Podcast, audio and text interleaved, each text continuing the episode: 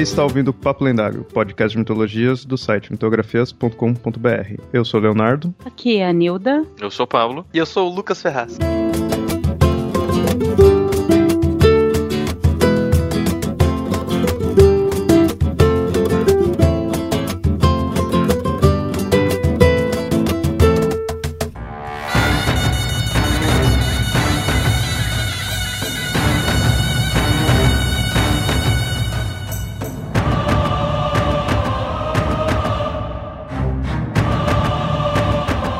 Vimos que o conceito de trindade é universal, sendo um símbolo forte capaz de ser encontrado em diversas culturas.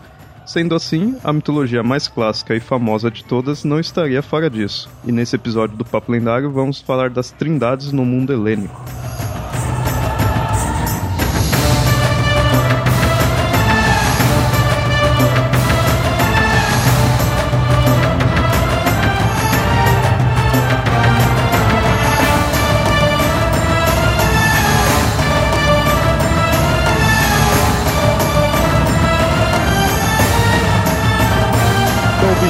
Nesse episódio vamos falar de trindades, mas focado na mitologia grega greco-romana. Os romanos sempre vêm junto. Seguindo o outro episódio que a gente falou de trindades em geral, vai ser vários personagens, mas como mitologia grega é bem vasto, ela merece um episódio próprio. Pablo, na mitologia grega, o 3 por si só tem alguma significação, algum simbolismo mais detalhado? Na mitologia, provavelmente não, mas pelo menos ele não vai aparecer como alguma coisa específica, né? tirando as representações básicas do, do, do 3. Mas a numerologia, como a gente conhece, ela vai ter uma influência muito forte da filosofia grega, principalmente do, dos pitagóricos. E aí o 3 ele vai ter muito daquilo que a gente já falou no outro episódio sobre trindades, né? sobre como uma representação masculina, com uma ideia de, de potência. 3 é o número masculino por excelência. É, então ele segue o padrão do significado do 3, que né, a gente tinha falado É, no outro. né? muito, muito do significado do 3 que a gente pega pra nossa cultura vem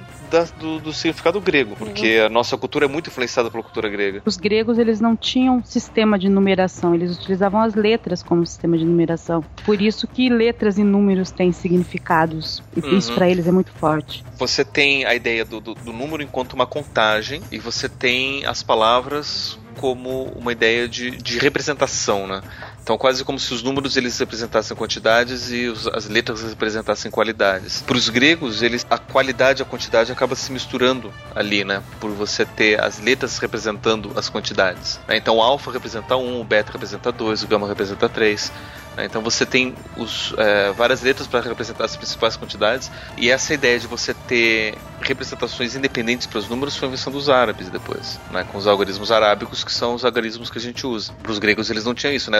A mesma ideia dos romanos que eles têm lá os algarismos romanos que são letras para representar números, os gregos também tinham a mesma ideia, né? só que eles tinham mais, né? Eles tinham usavam todo o alfabeto deles para representar cada cada letra representava uma quantidade. E até tem uma, uma psicóloga, Von Franz, que ela vai dizer que o fato de você contar números e contar histórias, usar o mesmo verbo para representar quantidades e qualidades é muito representativo para isso também. Então, quando a gente conta uma quantidade, a gente conta uma história, a gente está contando essa relação das coisas, né, que pode ser tanto quantitativa quanto qualitativa. Então, uma quantidade pode ter uma representação qualitativa, uma, uma, uma qualidade pode ter uma representação numérica, são valores que são intercambiáveis. Tanto é que, a gente já falou isso mais uma vez, mas é essa ideia de que letras e números elas têm representações é, intercambiáveis que deu origem ao número 666 da, da, do número da besta.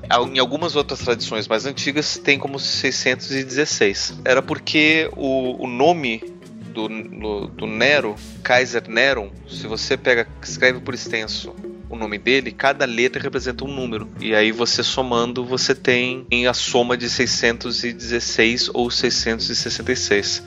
Dependendo de como você escreve o nome do, do, do Nero, se é Kaiser Neron ou Kaiser Nero. E para os gregos, eles são cheios dessas jogadas. Então, sempre quando aparece um número ali no meio, se você conhece o idioma grego, conhece essas, essas representações, fica muito mais claro. né? Eu não conheço, então eu não posso dizer. Eu só sei que o 3 é o gama. Pra eles, eles não usariam números, usariam as letras, seria isso? É, eles, eles também não tinham ideia de zero, por exemplo. Ou seja, pro grego, é, palavra cruzada e sudoku era igual.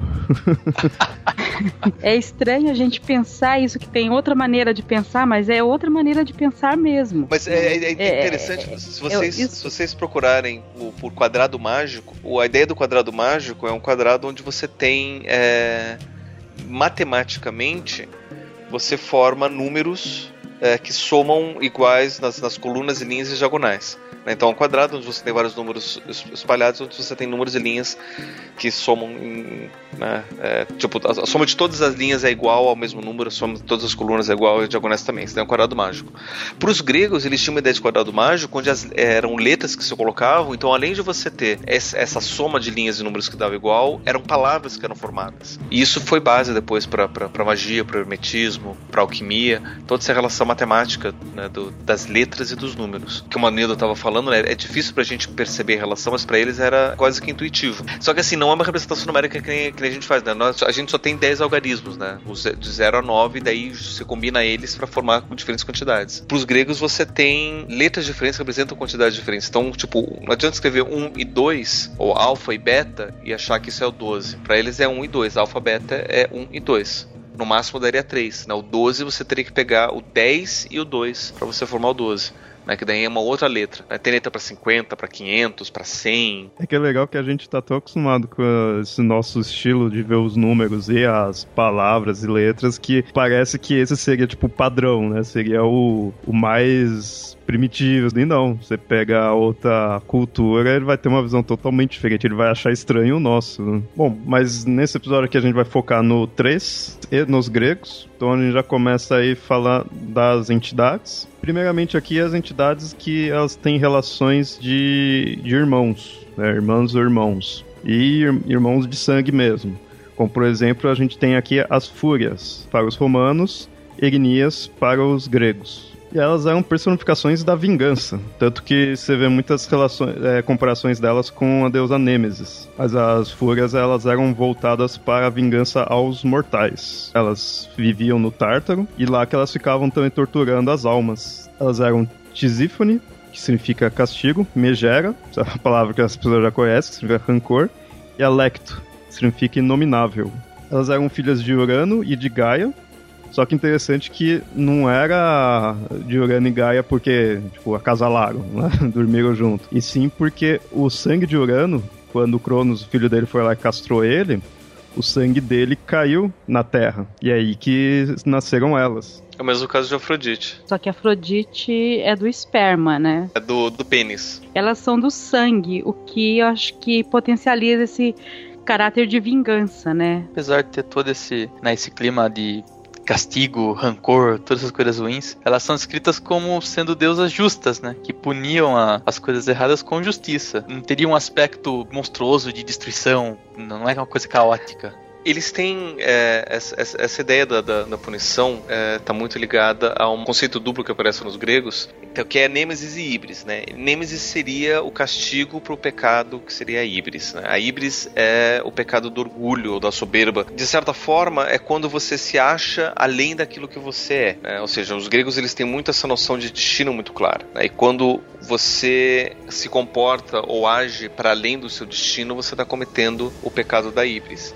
Isso era muito comum nos casos onde humanos se achavam melhores do que deuses. Uhum. E a gente tem várias histórias onde isso acontece. Isso daí é, é, é a ideia da Ibris. E o castigo seria a Nêmesis. Né? Que muitas vezes ela é vista também como uma, uma, uma outra deusa da, da, da, punição, uma entidade, além das, da, das fúrias.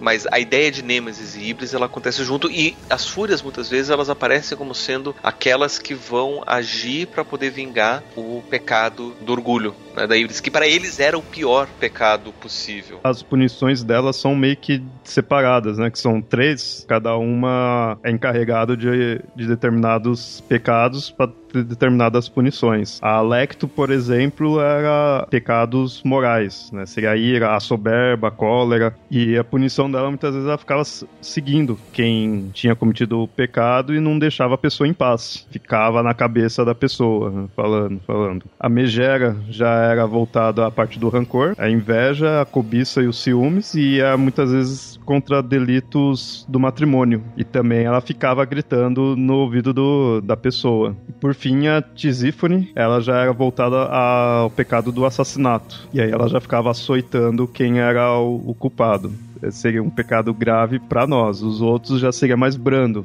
para nós, né? Uma pessoa irada, ou até infidelidade pra gente, a gente não não pesa tanto quanto um assassinato. Mas você vê que para eles eles colocavam cada um um tipo de pecado, eles davam meio que o mesmo valor ali. Mas é interessante que o assassinato era diferente de simplesmente matar alguém. Você existiam mortes que eram justificadas. O assassinato seria uma morte que não é justificada eu acho que um dos casos mais famosos de, de ação das eríneas é no caso de Orestes, né? Isso no caso da, da mitologia grega, porque ele matou o, o, amante da mãe, né? Egisto. E isso foi considerado um crime grave. E ele foi perseguido por elas e teve que haver a intervenção dos deuses para que as eríneas parassem de, intervir, de persegui-lo. É interessante esse aspecto delas ficarem perseguindo, de ficar falando na cabeça. Me passou um pouco a ideia assim de culpa do remorso, e não necessariamente se a pessoa tenha se arrependido ou não, mas naquela ideia ela cometeu um crime, então aquilo vai, ela vai ficar mastigando aquilo, ela vai ficar remoendo. Elas ficam na cabeça da pessoa, ficam em volta perseguindo, falando, enlouquecendo. Uma das imagens mais clássicas dela é isso. Pode ser de repente uma representação justamente disso que o Leonardo falou, da, da culpa que a pessoa sente, né? Essa coisa de ficarem falando no ouvido da pessoa, que a pessoa mesmo fica se martirizando. Eu fico me imaginando o quanto da ideia de que você de que o inferno cristão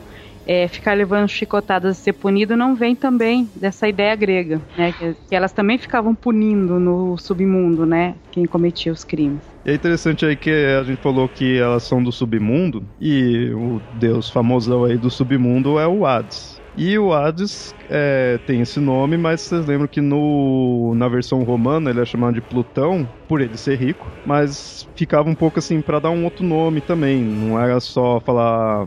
Não era um nome que era legal ficar falando do Hades.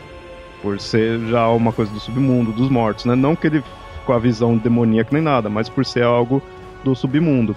E elas tinham um certo aspecto nesse, desse tipo, porque elas eram chamadas de fúrias e das erinias, assim, mas em Atenas, é, às vezes chamavam elas de deusas benevolentes, né, ou deusas veneradas. Então, para dar um, um ar gracioso a elas, não ficar mexendo com quem não deve também. Tratava elas numa boa, porque elas eram justas, mas, né, como a gente falou, elas faziam a parte da justiça. A pessoa só ia sofrer se de fato mereceu. Mas acho que o pessoal não ia querer ficar cutucando. Né? Tanto que elas eram monstruosas, era algo assustador. Algumas representações dela mostram que elas teriam cabelo de serpente.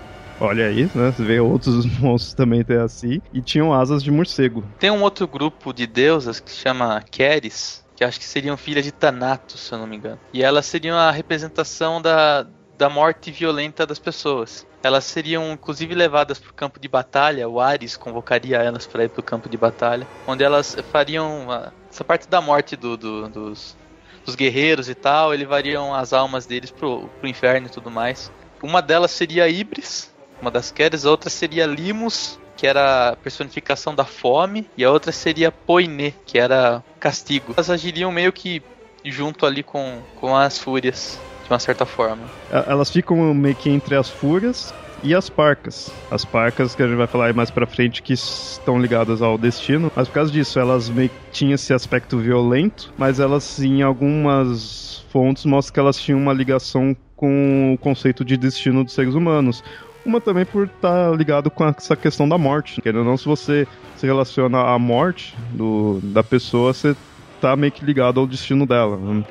E elas eram de fato violentas mesmo. Tá? Ficava lá o, os corpos nas batalhas, elas ficavam dilacerando, sugavam o sangue né, do, de quem estava ferido, de quem tinha morrido. Seriam realmente o horror da guerra. Quem ia pra guerra tinha o seu sacrifício para Ares, não só para poder vencer na guerra, mas para que a morte fosse uma morte justa, né? para que ele não morresse agoniado, para que ele fosse uma morte limpa, ou né, que ele rápida. pudesse promover rápida, né, que ele não, não tivesse tanto sofrimento. Ares, no caso, caso, quando ele ia pra guerra, levava muita gente, não só as Keres ou. Então tinha uma série de, de, de, de entidades envolvidas nas guerras, né? Mas é, é interessante essa ideia das divindades na guerra, principalmente essa do, do Ker, das Keres, olhando o, o, estilo delas de atacar ali o, o, corpo, de lacerar, lembra um pouco de alguns conceitos celtas, até a gente falou da Morrigan no, no outro episódio, deuses ali na, no campo de batalha, e vai também acabar com o corpo. Mas assim, das Keres é mais obscuro.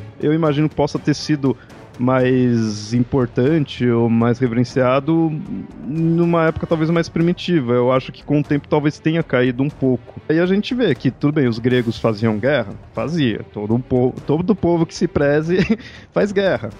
Mas a guerra não é tanto o, só o foco. Os gregos tinham também outros, outros estilos de vida. A parte mais assim de das cidades também davam foco na, na sociedade, aquela parte mais burocrática, das polis, tudo de Atenas. Na política, assim. Enquanto que você pega os celtas, já a parte natural e a parte de guerra dava, dava mais ênfase nesse conceito de guerra. Então você vê que, no fundo, eles tiveram um, um tipo, um olhar semelhante.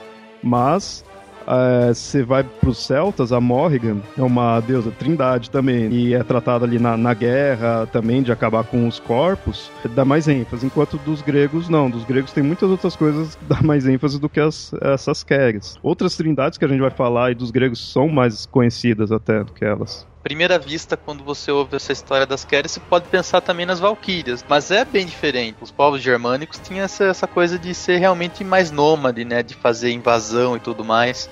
E tinha o conceito das deusas é bastante diferente, né? Que não é uma coisa que você vai pegar os guerreiros para levar pro, pro palácio, pro, pro batalha final, nem nada.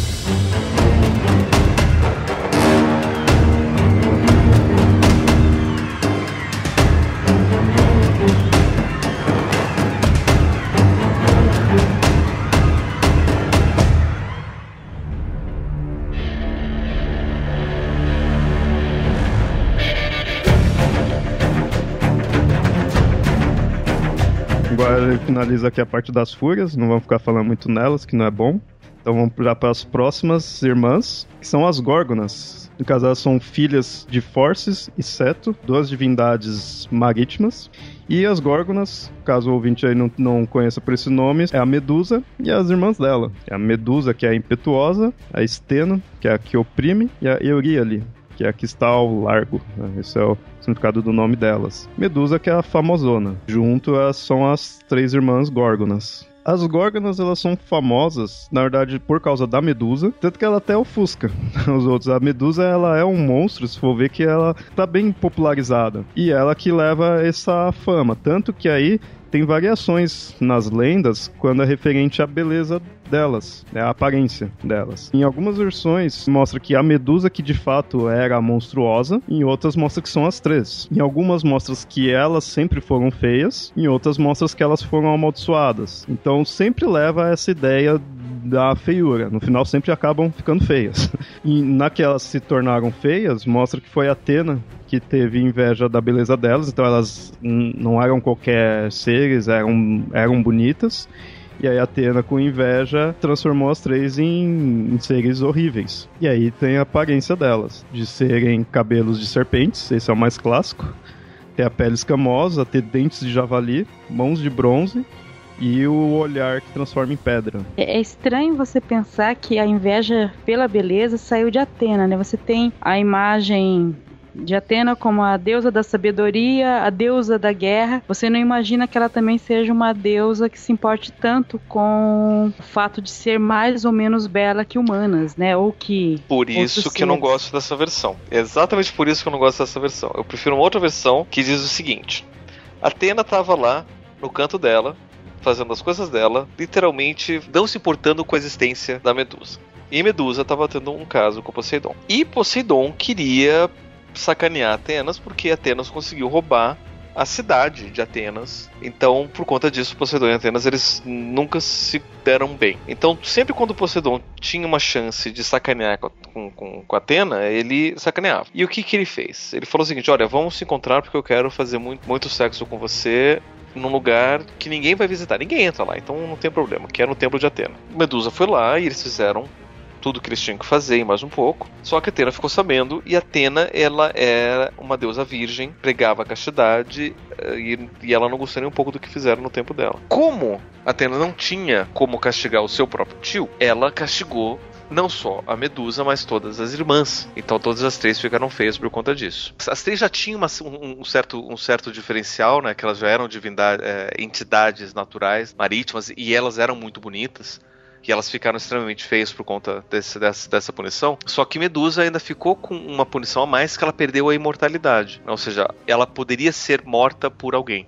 As outras duas irmãs ainda, ainda eram imortais. Tanto é que ela conseguiu ser morta por Perseu. E olha só que interessante, porque quando Perseu corta a cabeça da Medusa, de dentro saem duas, duas criaturas. Uma delas é o Pegasus, que todo mundo já ouviu falar, que é o cavalo alado, e de outra é um gigante chamado Crisaor que eu não me lembro onde mais ele aparece, mas ele é importante como coadjuvante numa outra, numa outra história. Os dois são filhos de Poseidon com Medusa, só que como Medusa ela foi transformada, ela não pôde engravidar e não pôde dar luz. Então, o momento da, da morte dela foi o momento foi a forma como os dois filhos dela puderam nascer. Para mim, essa versão da história da Medusa faz mais sentido. Faz mais sentido, que é as várias outras que são jogadas por aí. O aspecto da Atena tem mais a ver. Sim? É, é, mais coerente com, com a mitologia como um todo. Se eu não me engano, é até bem... essa versão que o Junito Brandão conta no, no, livro Mitologia Grega dele. É, é bem mais coerente mesmo. Apesar da Atena não ser exatamente. É, não ser uma deusa que não ligasse totalmente pra beleza, ela não era tão vaidosa assim, a ponto de mas ficar olhando essa é mais bela que eu, essa não é, né? É, mas ela não, era não justa. mas ela era justa, né? Ela, não, ela não, não, não ficava comparando beleza do tipo, ah, você é mais bonita que eu, então você vai ser castigada ela, quando ela agia com essa outra, outra pessoa, era por um senso de justiça, como foi o que ela fez, né? E daí você tem outras histórias, né? Como, por exemplo, de, de Atena com, com Aracne também, que, no caso, Aracne não era muito pela beleza, mas pela habilidade, que supostamente ela ia ser mais hábil do que, que a própria Atena. E, de fato, ela foi, mas ela não podia se dizer, né, por conta da Ibris, né, por conta de, de se dizer melhor que, que, que uma divindade, então ela foi castigada. É, tanto é que essa versão de, da afronta do Poseidon a ela teria que ser Atena, faz mais sentido. Agora, a ideia só de ser a inveja da beleza, você poder colocar outras deusas ali, desde que não, sei lá, não fosse uma deusa feia, né, sendo uma deusa bonita, se sentiria afrontada. Afrodite casaria bem mais. Então parece que essa, essa versão da inveja da beleza colocaram tem-se uma deusa por ser uma deusa. E ponto. E aí elas, envergonhadas pela feiura que elas tiveram, elas fugiram. E é daí que mais pra frente o Perseu vai lá e derrota ela você vê que não aparece as outras duas. Por isso que eu falo, a Medusa, digamos que a feiura dela ofusca das outras, né? Isso é a beleza, a feiura dela que ofusca, ela que ficou famosona. Mas ela só ficou famosa porque ela era mortal, porque Perseu matou ela e porque ela que teve o caso com Poseidon. Mas todas eram feias iguais, todas tinham problema de você, se você olhar, você ficava verificado. E é legal falar dessa parte aí da Medusa, que a gente já passa para a próxima trindade de mulheres também, que são as Greias. No caso, as Greias elas também fazem parte da lenda do Perseu. Elas eram mulheres velhas e você vê que esse nome delas significa isso, né? Mostrando que elas são velhas. E eram três irmãs, também filhas de Forces e Seto né, as duas divindades marítimas. Ou seja, elas eram irmãs das Górgonas. Eram duas trindades, mas todo mundo ali era irmão, eram, eram irmãs. Essas três elas eram Dino, Enio e Péfredo. O que marca elas é o fato delas serem velhas e mostra que elas já nasceram velhas. E aí elas três juntas, elas possuíam apenas um olho e um dente. As três. Ó, e aí tinha que ficar revezando. Né? O papel delas na história do Perseu é que quando o Perseu tá. Ele se vê que ele tem que ir atrás lá da Medusa para poder saber como chegar até ela, ele vai até as greias e para elas informarem. Só que aí para informar, ele acaba pegando o olho delas, acaba roubando e chantageando para que só ia devolver se elas revelassem né, o paradeiro da Medusa. Eu sinceramente só vejo mesmo a lenda delas nesse da parte do Perseu. Enquanto falando muito delas, mas elas passam um aspecto de bruxas, assim, sabe? Muitas vezes quando é representado. Algumas versões diziam que elas envelheciam muito mais rápido do que qualquer outra pessoa. Então parece que elas envelheciam de um dia para outro, envelheciam o relativo a anos. Parece que não só elas aparentavam velhas, como elas eram das dos seres mais velhos que existiam. Então, até por isso que, que Perseu foi atrás delas, porque elas se lembrariam de onde estaria a Medusa. Sei que eu tenho um dó das greias, cara, porque assim, beleza, com o olho você enxerga, com o dente você não faz nada. Tinha que ter dois no mínimo, né? Com dente ele dói. É. Dá pra coçar a gengiva de cima. Não, mas a ideia do dente era. Eles, eles, é, elas tinham como ideia de defesa, que elas podiam atacar com esse dente. Não era só um dentinho incisivo qualquer, era supostamente um canino, uma coisa mais ameaçadora. Condenadas a tomar mingau e sopa o resto da vida, né? Sim, é, é, é, muito bizarro. O olho, beleza, agora um, um dente só é muito estranho. Até agora a gente só viu, não digamos coisas ruins, porque as fúrias, por mais ali fosse, elas eram justas, mas são coisas de dar medo. Pô, um era deuses da vingança, outras eram feias, as outras eram velhas com um olho só e um dente só. Aí a próxima que a gente tem aqui são as moiras, bem clássico a ideia, tanto que a gente falou no, no outro episódio das Nornas, e são as deusas do destino e elas são bem parecidas com as Nornas. E a ideia era essa: é ter a função de tecer a, o destino das pessoas e dos deuses. Nenhum deus ia se opor às Moiras. Porque sabia que, inclusive, os destinos dos deuses estavam na, na, nas mãos delas. Elas eram filhas da Nyx, né, que seria a deusa da noite, ou então, em algumas outras versões, você encontra elas como filhas da justiça. Eu, eu, eu acho que não, porque a justiça é uma divindade muito, muito nova uhum. dentro é. da do, do, do, do Panteão. Um e a ideia de. É, é porque assim, se a gente for ver quem é filho de Nix, é praticamente todo mundo da, da velha guarda. Né? Todas as entidades primitivas ou primordiais da mitologia grega são filhos da noite. Da noite e da escuridão, Nix e Erebus.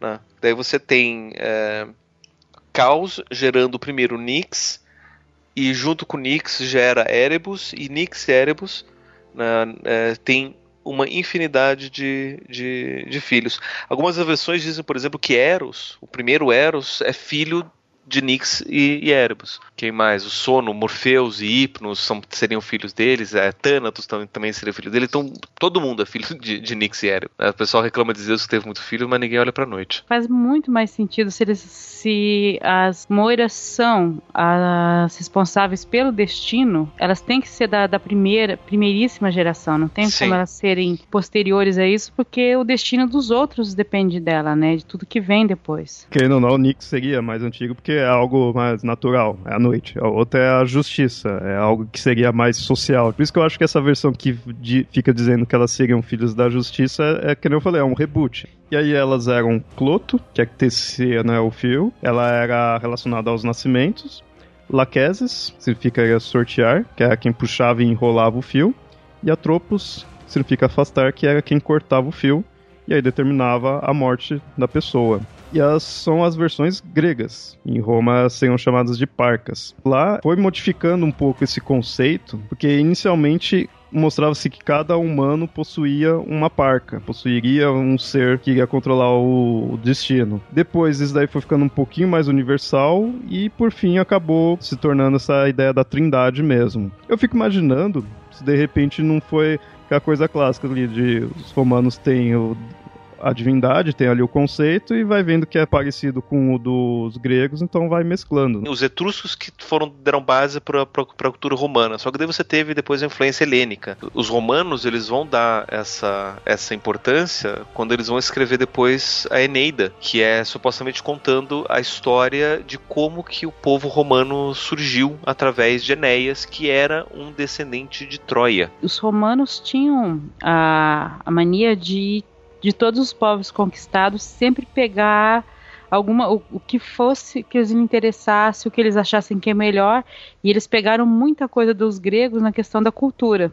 Mas não só dos gregos, também pegou do, por exemplo, uhum. um dos deuses mais venerados depois no, no, no final do, do, do, Império Romano era Mitra, que era um deus persa. Isis é. também tinha um grande culto. Isis, que era que era egípcia. Então você tem uma, uma mistura muito grande. Você não tem entre os romanos o que você pode chamar de uma mitologia puramente romana, né? Como a gente tem uma mitologia grega que surge dos povos helênicos, que também eram vários povos, mas pelo menos eram, eram povos que compartilhavam de uma mesma cultura é, mitológica. Né? Os romanos eram um povo só que eram várias culturas mitológicas misturadas. Mas é isso que eu imagino. De repente, na época que era mais só os etruscos, tinha esse conceito mais da parca ser de cada pessoa, né? De uma entidade assim E aí, conforme foi tendo a influência helênica, foi se modificando para esse conceito das moiras mesmo. Se bem que tinha um outro conceito dos gregos, que era o conceito do daimon, que era essa ideia de que cada um tinha o seu daimon, que era o, o seu guia durante a vida. E aos poucos a, a, história do daimon e das moiras foram se misturando, porque o seu daimon nascia quando você nascia, ele te guiava durante a sua vida, e quando as moiras decidiam a sua morte, o seu daimon te levava até a morte. Talvez nessa mistura da, da história dos daimons e das moiras foi assimilado na ideia das parcas romanas. Tem uns estudiosos que defendem que existe uma, um arquétipo de, de origem indo-europeia para três mulheres fiadoras de destino, que teria várias, várias ocorrências em toda a Europa desse tipo de, de, coisa acontecendo.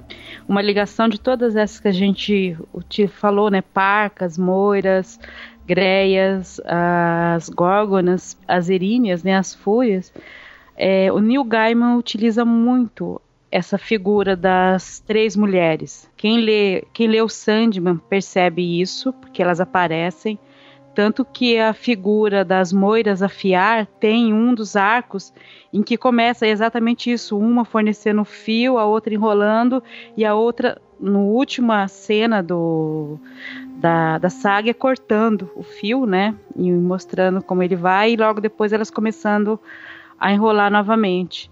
Mas ele acaba misturando tudo como sendo as três mulheres, as três faces das mulheres ou as três faces do destino, e ele utiliza isso em, em outros livros dele. O Oceano do Fim do Caminho também tem isso. Apesar de a gente ter citado cada uma tem a sua diferença, parece ser realmente uma coisa em comum. Três mulheres fazendo alguma coisa e todas ligadas a destino, à morte ou à punição. E o Gaiman tem... gosta tanto disso que nos deuses americanos, acho que tinha duas divindades do leste europeu também que ele pegou e que eram a estrela do amanhecer e do anoitecer. Eram duas. Que transformou só... Em, só que ele transformou em três. ele transformou em três. Mas é que, que é interessante que essas três são ligadas também a. a, a o, o, o ele relacionou a Lua no, no, no livro.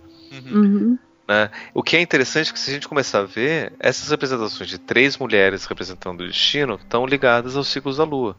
De uma forma bem simples, a Lua nova a gente não vê, porque está num, numa certa posição que está do outro lado. Né? A gente não, não chega a ver de fato a Lua nova. Então a gente tem a Lua crescente, a Lua cheia e a Lua minguante. Então são três momentos ali, né? o começo, meio e fim, que a gente observa no ciclo da Lua, que não só observa no ciclo da Lua, mas observa em qualquer ciclo da natureza, né? nascimento vida e morte, mas a lua como grande representação feminina, né, que está ligada aos ciclos da, da, da de menstruação e, e, fertilidade da mulher, fica muito claro essa ideia de, da, do próprio ciclo da vida e, e do que, que vai acontecer está representada por, pelo menos por, por uma entidade feminina. Né? Nem que seja uma mulher destino, ou então a gente pegar a ideia do, do, do de três irmãs, cada uma responsável por, um, por, por uma parte né, e a própria ideia de você fiar, é, de, de tecer como uma das mais antigas é, artes, e quem acaba fazendo isso são as mulheres em casa, Sim. já que os homens saem para caça. Né? Então, essas são uma série de representações que fica meio que, que, que óbvio a gente pensar. Né? Se a gente fosse imaginar aqui coletivamente, né, o que está ligado ao destino? Né? O destino o que, que é? É a vida, é a predestinação, a rota daquilo que eu vou, que eu vou fazer. Né? Ou seja, uma coisa que já está escrito que não muda. É, o, o, o que está representado a isso? Né? Se a gente olha na natureza, o que está sempre ali? O que, que é claro e evidente que, que nem o próprio destino? Né? Os próprios ciclos da natureza. Então é uma série de, de apresentações que a, a gente acaba vendo que não tem como ser diferente. Mas daí a gente pensa, né? Por que, que aqui no, no nos, nos, povos do Brasil a gente não tem uma representação dessas? Porque aqui a gente não desenvolve mesmo a cultura de produzir tecido, porque aqui não precisa produzir tecido, porque aqui é quente. O, o mito ele acaba sendo reflexo do povo, ou reflexo da cultura, né? E vice-versa, né? O mito constrói a cultura e a cultura constrói o mito.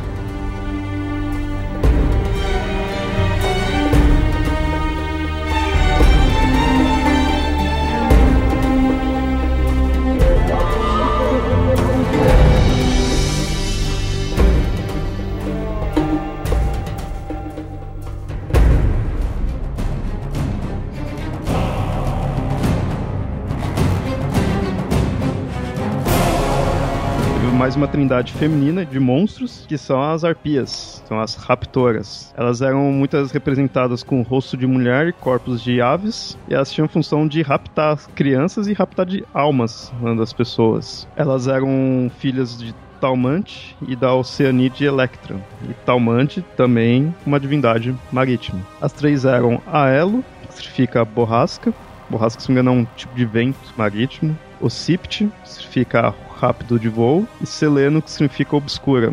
Sabe essa história de raptar criança? Se elas estão ligadas a túmulo e à alma dos mortos, isso faz muito sentido numa época em que a mortalidade infantil é muito grande, em que uma criança chegar aos 5 anos é difícil. Faz sentido você ter umas entidades que levam as crianças embora. Só uma curiosidade, né? A, as sereias para os gregos é, tinham essa uhum. imagem das arcas. Isso que eu acho interessante.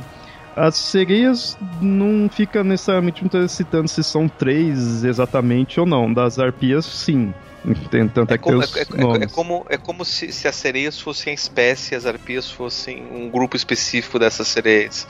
Né? Aí, pelo menos, pelo menos visualmente é o que é o que é o que, é o que se apresenta. Né? Mas apesar das arpias elas serem sempre ligadas a, a figuras bem mais é, aterrorizantes do que as sereias.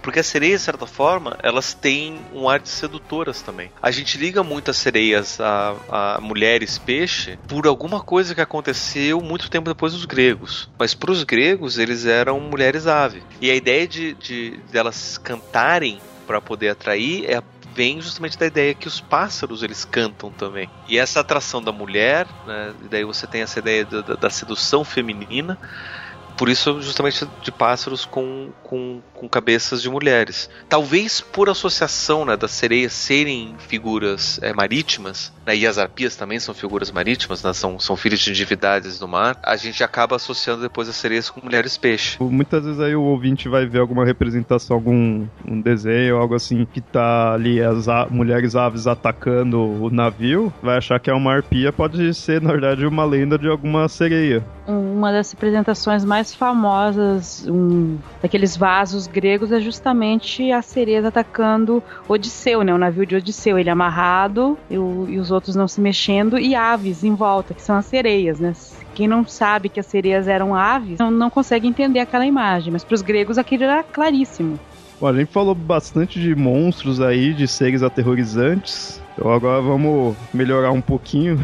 Vamos falar agora das graças ou também chamada de Carites. Elas eram deusas do banquete, da concórdia, da gratidão, da prosperidade, da sorte. O nome delas já passa, bem isso, né? São graças. E elas eram filhas de Zeus e Eurínome. E isso numa das versões, em outras coloca como filhos de Dionísio, em outras filhos de Hera, vai mudando um pouco, mas o que você mais encontra é sendo de Zeus. Isso é interessante, você vê que é os que a gente falou anteriormente, que eram seres monstruosos, eles tendiam a ser de filhos de deuses antigos, deuses primitivos. Esse das graças, que já de fato não é para assustar, pelo contrário, ela já é de Zeus, já é algo mais recente. Elas eram Talha, que é a que faz brotar flores, Eufrosina, sentido da alegria, no caso ela era casada com Hipnos, Aglaia, seria a claridade, e no caso essa daí era esposa de Hefestos. Eu achei estranho, eu não sabia que Festus tinha, se, tinha casado mais de uma vez. É, eu também não conhecia essa segunda esposa. Mas deu até uma limpada no ar, né? Que maravilha. Flores, alegria, claridade. Era só desgraça até agora. Sem se aprofundar muito, mas eu vejo elas um pouco com um ar de contrário meio que das fúrias. A gente falou, as fúrias não eram necessariamente ruins, mas elas têm aquele ar pesado, né? De vingança, punição. As graças é, parece meio que o contrário elas passam essa ideia da harmonia. Bem a ideia clássica mesmo assim dos gregos, tudo bonito, bem clássica, harmoniosa. E aí esconde os monstros que tava vindo anteriormente. É, tanto que elas sempre estão, nas representações que tem, elas sempre estão dançando, né? São entidades, vamos dizer assim, para enfeitar o lugar, né? E eu não estou usando isso num sentido pejorativo, seria realmente para produzir o bem-estar certo? Não é nada específico, não é nada tão que poderia ser considerado grandioso, mas é aquilo que é necessário para que você fique bem, para que num banquete você fique bem, para que em qualquer ambiente você fique bem, aquela, né, produzir essa graça, né? produzir essa alegria, para deixar as coisas bem, né? Encher de flores, encher de claridade, tudo isso. Então dá essa impressão de que é uma coisa menor, mas é uma coisa que quando não está ali presente, você sente falta. É interessante vocês verificaram que tudo isso que a gente falou agora foram todas femininas, com exceção das graças, que seria, seriam graciosas, né? Não tem, teria outra palavra melhor, são todas monstruosas, todas pesadas. E eles colocam sempre mulheres, os gregos sexistas. Mas isso é básico, porque a ideia do, do feminino sempre foi ligado àquilo que é desconhecido. E as monstruosidades sempre vai estar ligado ao desconhecido. Principalmente porque é, os gregos eles vão acabar surgindo de uma confluência de, de povos tribais matriarcais e de povos guerreiros patriarcais. E os povos guerreiros patriarcais, obviamente, eles vão é, se sobrepor, vão vencer, e então as divindades matriarcais vão ter que ficar demonizadas. Os gregos, eles fizeram uma. Na sociedade deles, com o tempo, eles fizeram uma grande separação mesmo entre o masculino e o feminino. E como o dominante era o masculino, é claro que você acaba tornando terrível, né, o outro lado, que é o feminino, que é um lado que você nem procura conhecer tão bem. Você, os filósofos gregos, eles discutem, escrevem muito sobre a alma, mas no sentido masculino, mas o feminino eles quase que não tratam do assunto, né? Então você não conhece mesmo, você não trata do assunto. Tem outros conceitos aí de trindades que você encontra na mitologia grega, vários, sei lá, desde um cachorro com três cabeças, né? tem bastante coisa que você vai encontrar, assim. Tem, por exemplo, da, da maçã da discórdia, né, o pomo da discórdia, que é da que gerou toda a questão da guerra de Troia, tudo tem uma é, um, é uma sucessão de ação e reação até chega a guerra de Troia, mas que começa com o pomo da discórdia, que aí qual que é a, a o aspecto de trindade nessa lenda?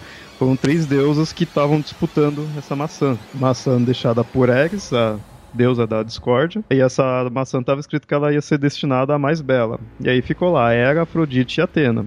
Olha aí mais uma vez a Atena. A Atena não podia não ficar lá no espelho olhando quem é a mais bela que eu, mas também não vai aceitar que chamem ela de feia, né? não, é, é, que, é, que, é, que toda, é que toda a história foi que estavam essas três deusas lá e Ares deixou a maçã com, a, com um bilhetinho é, para a mais bela. E aí Atena achou, ah, então é pra mim. A Afrodite, não, é pra mim. E ela falou, não, é pra mim. E essas três, não, calma lá, mas quem que, quem que é mais bela das três? Né? Porque de fato fica difícil você dizer, né? Porque era, era, era a mãe, né? a deusa, a rainha. Então você dizer uhum. que a uhum. rainha não era mais bela ficava feia. A Afrodite de fato era mais bonita. E Atena, se você dissesse que ela era feia, você levava uma porrada. e, e, aí ficava meio estranho. E daí, tipo, porra, quem, quem que vai ser mais bonita? E aí chamaram Paris pra, pra resolver. É que eles chamaram Paris, mas as é, antes foram atrás dos outros deuses também para decidir, nenhum deus quis entrar nessa treta. Mas nem louco. né, né? Imagina. Deixa e... o humano se ferrar lá, que é melhor. Né?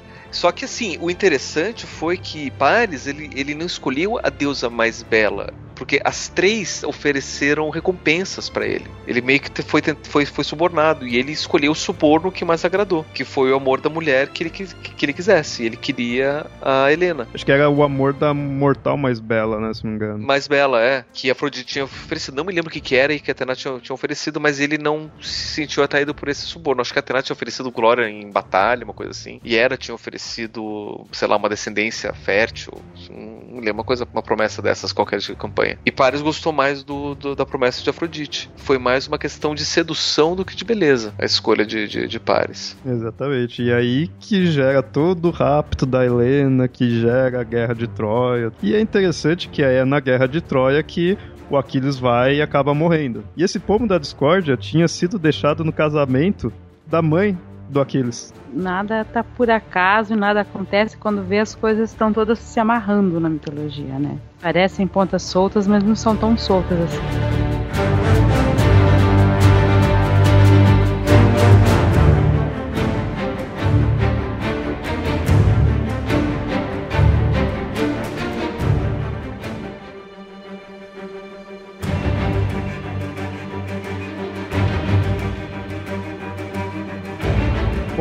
Agora a gente falou das trindades, agora vamos falar dos trindades, digamos assim. Já que eram todas mulheres, agora a gente vai por uma trindade de irmãos. No caso, são os ciclopes. Antes de se aprofundar, é, é legal mostrar as diferenças que tem aí dos ciclopes porque na própria mitologia grega tem três tipos básicos de ciclopes. Uns são os urânios, outros são os sicilianos e outros são os construtores. Os sicilianos, eles eram meio que uma raça mesmo, eles são os que aparecem no, na Odisseia. Esse é o, a versão mais clássica que a gente imagina assim de Ciclope. É um gigante, um olho só, mas meio bobão. Eu tinha lido há muito tempo atrás que muito provavelmente essa referência do siciliano se dava porque naquela ilha vivia uma tribo de humanos normais, pessoas normais, que para se diferenciar dos outros usavam uma faixa na testa meio estilo Naruto com um, um olho desenhado. Daí que veio a, a, imagem do olho no meio da testa. Né? Se eles tinham um olho no meio da testa, eles não precisavam dos outros olhos, uma coisa assim. Uma representação bem mais, bem mais humanizada disso. Mas é, é, claro que depois que foi mitologizado, eles acabaram virando gigantes. Não, não tem nada a ver, mas eu preciso falar. Eu imaginei um monte de ciclo ma mafioso quando eu escutei siciliano. a máfia do Ciclopes. a cabeça.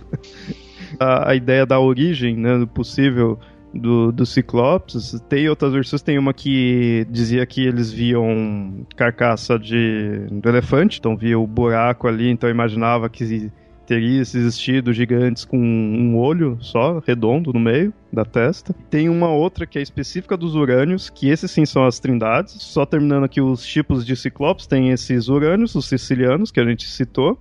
E tem esses outros que são os construtores, que eles não eram violentos, né, mas eles são chamados de construtores por terem criado as muralhas de, da cidade de Micenas. Mas, como eu falei, os que são trindades mesmo são os urânios. E eles são os mais antigos. Eles vieram lá na época junto com os Ecantônqueros e os Gigantes e os Titãs. Os Ecantonqueiros do Sentimani também são três irmãos: Bariel, o Vigoroso, Coto, o Furioso e Giges, o o de grandes membros. Eita. São braços, gente, calma. Ah, ok. Todos esses filhos de Urano e Gaia. Esses Urânios, eles eram Arges, Brontes e Sterops. Eles foram bem importantes para Titanomaquia, porque eles que construíram as armas dos deuses quando eles foram enfrentar os titãs. Eles que fizeram os raios de Zeus, eles fizeram o tridente do Poseidon e fizeram o elmo de invisibilidade do Hades. E é aí que eu tinha citado a questão da origem, do porquê de ser ciclope, né? Tem esse do que o Pablo falou, tem esse do, do, da carcaça né, de, de, elefante. E para os urânios tem uma outra versão que mostra que eles eram ferreiros. Tinha-se uns ferreiros que usavam uma espécie de um óculos ou algo do tipo que ficaria no meio do rosto redondo e aí dando a impressão de um olho só. Porém, esses três irmãos morreram. Eles foram mortos por Apolo, porque se vingou de Zeus, que ele tinha matado com um raio o filho do Apolo, que era o. Caso que o Asclépio estava lá conseguindo já meio que curar a própria morte. Né? E aí Zeus falou: opa, tá indo demais já, não é assim. Você é um bom médico, mas não, não pode chegar tanto. E aí tacou o raio nele para matar. O Apolo era pai dele, ficou puto, foi lá e ah, se matou com um raio. Então, vamos ver quem que fez esses raios. Foi lá e matou os Ciclopes. Ou seja, Zeus matou o filho dele e ele, bom, então vamos matar quem fez a arma. É a lógica dos deuses. Ele não poderia matar Zeus, isso é certo. Se vingou ah, quem dava, né? É, é, sempre, sabe, a corda arrebenta pro lado mais fraco, sempre, olha, até na mitologia grega. Mas é legal que você vê, eles, eles eram ferreiros, eles forjaram o elmo e o tridente, então, até aí, beleza, né? São equipamentos, né? São ar uma arma e uma armadura. Só que por serem ferreiros, eles fizeram um raio, sabe?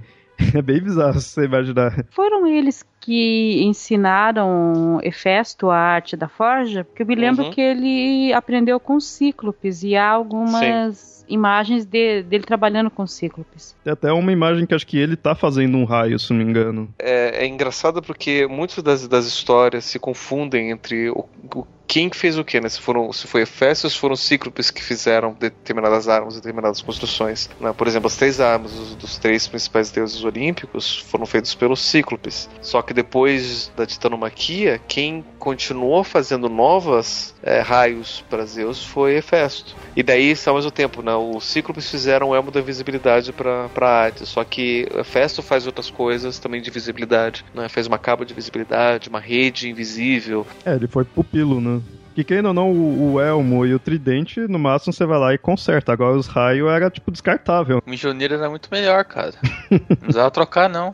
Esses, é, os Ciclopes, os Ecantôncros, como que o, o Pablo falou, eram três também, mas Ecantôncros eu já não conheço nenhuma grande importância, a não ser na época mesmo ali da Titanomaquia. Mas foi basicamente isso, né? Eles tinham, é que assim, é uma coisa que a gente tem que começar a lembrar, que já foi dito várias vezes, a, a mitologia grega ela é feita em várias gerações, e é quase como se fossem assimilações novas dos gregos, ou seja, os gregos mais primitivos pensavam de um jeito, daí foi é, mudando para outras formas de pensar, e novos novos mitos foram ass sendo assimilados. Né? Então, em vez de eles fazerem um reboot, né, como os egípcios faziam muitas vezes, né, é, você tem várias versões dos deuses para os egípcios porque eles sempre faziam reboots. Né? Ou seja, agora nessa nova dinastia a história é, é essa, né? vamos esquecer a história antiga, vamos contar a história nova. Para os gregos não, eles foram eles simplesmente assimilando novas gerações de deuses. Então eles mantinham as histórias antigas e assimilavam as novas. Né? Um exemplo básico, só para a gente poder assimilar, por exemplo, era o deus do sol. O primeiro deus do sol seria o Titã Hélio, Aliás, não, minto. Antes dele você tem o, o, o, anterior que é o Hyperion, depois é o Hélio, que é filho de Hyperion, depois é Apolo, que é filho de Zeus. Né? E Apolo é a última divindade solar. É, ou seja, eles simplesmente foram, foram assimilando novas gerações. Então, nessa mesma ideia, os Hecatoqueires, eles, eles presos no Tartar, eles explicavam os terremotos, porque cada vez que eles se mexiam, eles, né, de tão grandes e tantas mãos, eles acabavam movimentando a Terra. Eles eram gigantes, eles tinham vários braços e eles acabavam provocando os terremotos. Depois veio o Poseidon com o tridente, que o tridente provocava os terremotos. E você falou aí do Sol, tá aí uma versão em três. Três gerações. E é legal quando você analisa isso que você vê uma certa evolução, né? Mas é uma modificação que vai tendo, porque o, o Helios, principalmente, você vê muitas vezes ele representando o Sol. Ele é o Sol. Enquanto que Apolo, você não vê falando que ele é o Sol. Ele é Deus do Sol. É aquela ideia de estar tá, tá deixando de ser o elemento e se tornando, de fato, uma divindade que controla o elemento. A mesma coisa acontece com a Lua, né? Você tem uma, uma Titanide se não me engano também é a esposa de, de Hyperion, que não me lembro quem que é, que também representa a Lua. Daí depois você tem a Selene, hum. que, que, que daí também acaba sendo a Lua. Daí depois você tem Artemis, que seria a deusa da lua depois. São gerações diferentes para representar essas, essas diferentes forças. A gente tem essa, essa, essa notícia dessas três gerações, mas alguns estudiosos apontam que se a mitologia continuasse, né, se não, não fosse interrompida por, por outras assimilações, é, possivelmente iam ter novas gerações de novos deuses e novas formas de, de, de, representar. Será que isso pode indicar tipo uma evolução do pensamento humano em relação a como vê o mundo? Porque na Grécia houve um desenvolvimento grande de astrologia, por exemplo, ast é, né, astronomia, quero dizer, e de repente o pessoal passou a entender melhor que o Sol, em vez de ser uma entidade, tem um monte de estrela no céu. Então, o Sol é aquela que é importante pra gente, né? Vamos colocar um Deus para cuidar dele em vez de fazer dele um Deus. Não sei se eu tô falando bobagem. A ideia, na verdade, é, é uma ideia de humanização, né? Porque você tem primeiro uh, as forças da natureza como sendo as próprias divindades em si. Então, o sol era uma divindade, a montanha é uma divindade, o vento era uma divindade.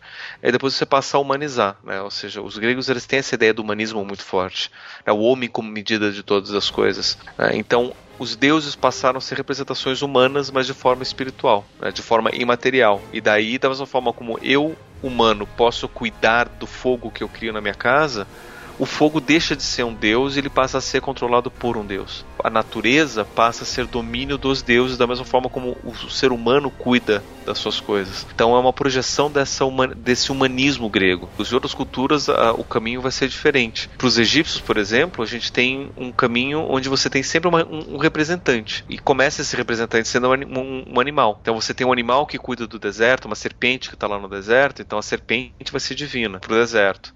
Daí depois essa serpente vai ficar humanizada, vai ser meio homem, meio serpente, até virar simplesmente uma personificação humanizada, que seria o Set, que seria um deus representado, representado pela serpente, que seria o deus do, do, dos desertos. E aí a gente tem também a mesma coisa com Ra, com todos os outros deuses, né? Seria um, um animal, que seria o, a divindade, e ele passa a se humanizar aos poucos. É, e ainda falando dessa ideia de gerações, a gente teria mais uma trindade, e aí essa seria muito importante. São de irmãos, mas a importância não é tanto questão de ser irmãos, e sim dos domínios, que é Zeus, Poseidon e Hades quem não não, eles formam uma trindade, que seriam os três deuses reis. Um fica no céu, outro no, nos mares e outro no submundo. Zeus, ele, ele tem domínio de tudo aquilo que a gente consegue ver. Então, são os céus e a terra. Poseidon aquilo, aquilo que a gente tem acesso, que seria os mares, mas que também é, é, é obscuro, a gente nem sempre tem acesso, e o Hades é aquilo que a gente não tem acesso de jeito nenhum, que é o,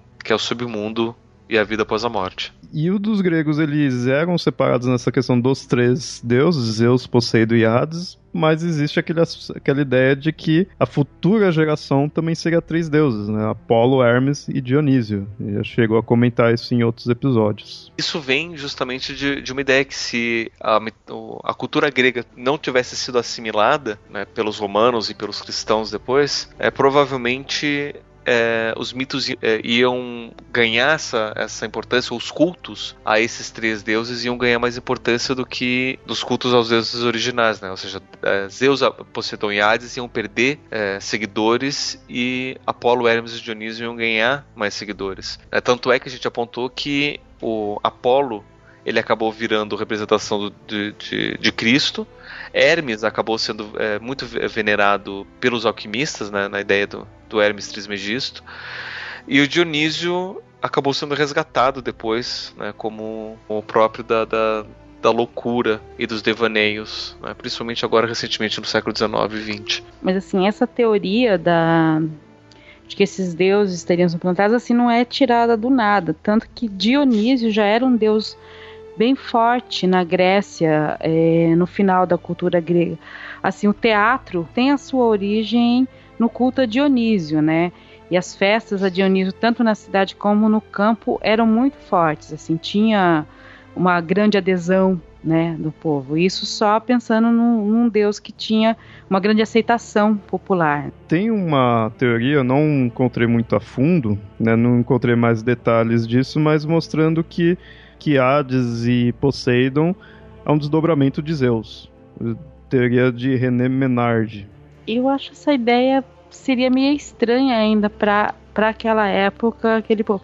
Não vou dizer impossível, porque já, você já tinha monoteísmo na época, mas ainda a ideia de um deus trino apenas eu acho meio estranho. É que né? assim, a, gente, a gente tem, que, a gente tem que saber grega. situar. A gente tem, tem, que saber situar. Concordo com, com a Nilda, né? Um deus trino é, é, é alienígena para eles, é estranho, é de fora. O monoteísmo existe em outras culturas e não entre os gregos. Na verdade, não era nem bem um monoteísmo, era mais um, uma monolatria, era uma uhum. adoração única entre vários deuses. Mas a gente tem que ver, esse René Menard, ele era um missionário jesuíta do século XVII. Então a gente tem ali uma tentativa de uma explicação cristã para isso. Para a gente poder entender que ele está partindo de, uma, de, um pensamento cristão que é monoteísta e que está tentando explicar a trindade, ele vai partir do monoteísmo cristão para poder explicar todas as outras coisas. E, e não o contrário. Porque para os gregos essa ideia monoteísta era meio estranha.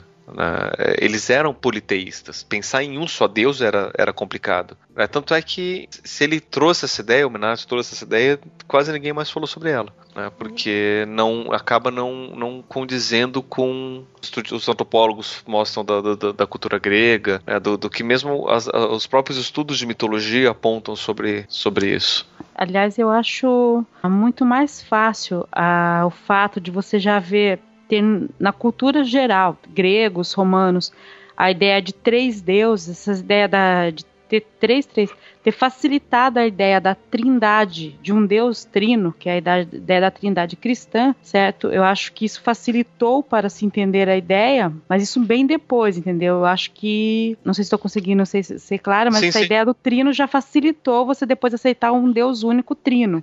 É né? quase Essa como ideia... se, a se, a ideia de trindade cristã fosse é, uma consequência dessas várias trindades gregas. Isso, mas não é, o contrário. Uma coisa que eu, que eu fico pensando agora, eu não sei até que ponto isso se sustenta, porque eu não conheço tanto a questão da, da, da, da política é, greco-romana, mas você tem entre os romanos uma prática governamental que é o triunvirato, que é, são três governantes que trabalham junto. E aí você tem entre os romanos isso, eu imagino que nos gregos também possa ter uma prática parecida, tanto é que a gente tem como consequência disso a nossa ideia de três poderes, Os espartanos, eles tinham dois reis, um que era mais ligado à guerra, o outro, se não me engano, era mais ligado ao culto, e além disso, eles tinham o conselho de anciãos. Então, querendo ou não, tinha três Senado. formas de poder ali. Então pode ser que essa organização trina dos gregos tenha um reflexo mítico e político, mas é mais fácil, né, como a Nilda disse, a gente pensar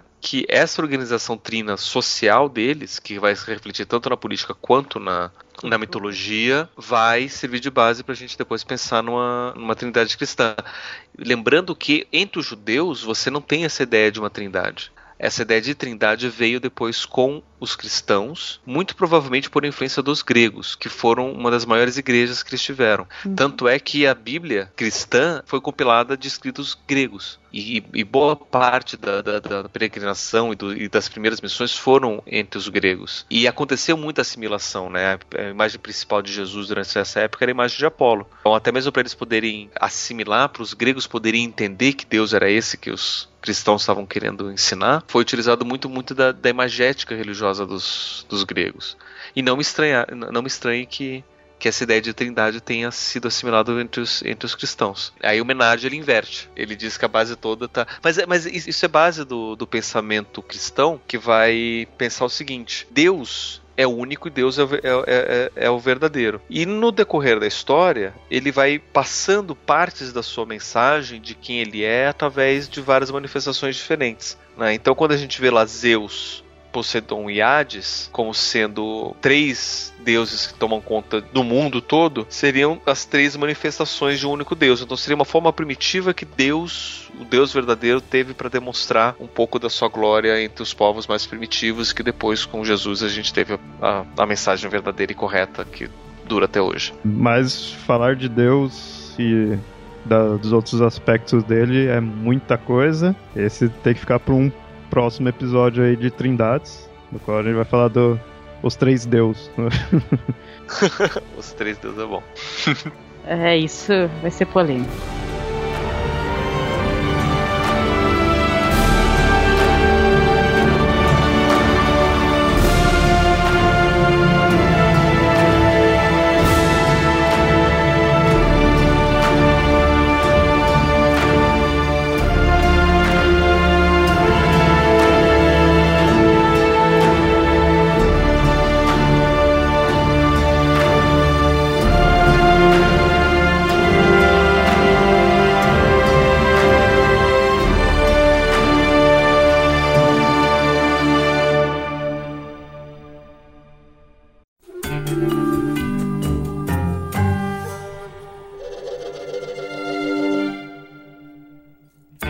Muito bem, ouvintes, esse foi o episódio do Papo Lendário, do qual nós falamos das trindades, especificamente as trindades gregas.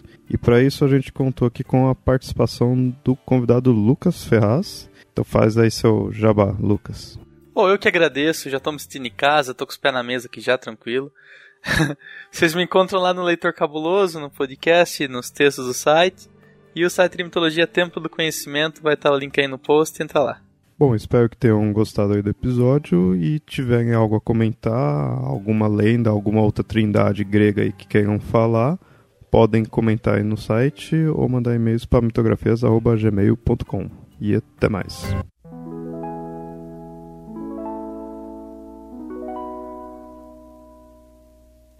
Three is a magic number. Yes, it is. It's a magic number. Somewhere in the ancient mystic trinity, you get three as a magic number. The past and the present and the future, faith and hope and charity, the heart and the brain and the body give you three as a magic number. It takes three legs to make a tripod or to make a table stand. It takes three wheels to make a vehicle called a tricycle. Every triangle has three corners, every triangle has three sides, no more, no less. You don't have to guess. When it's three, you can see it's a magic number. A man and a woman had a little baby. Yes, they did. They had three in the family.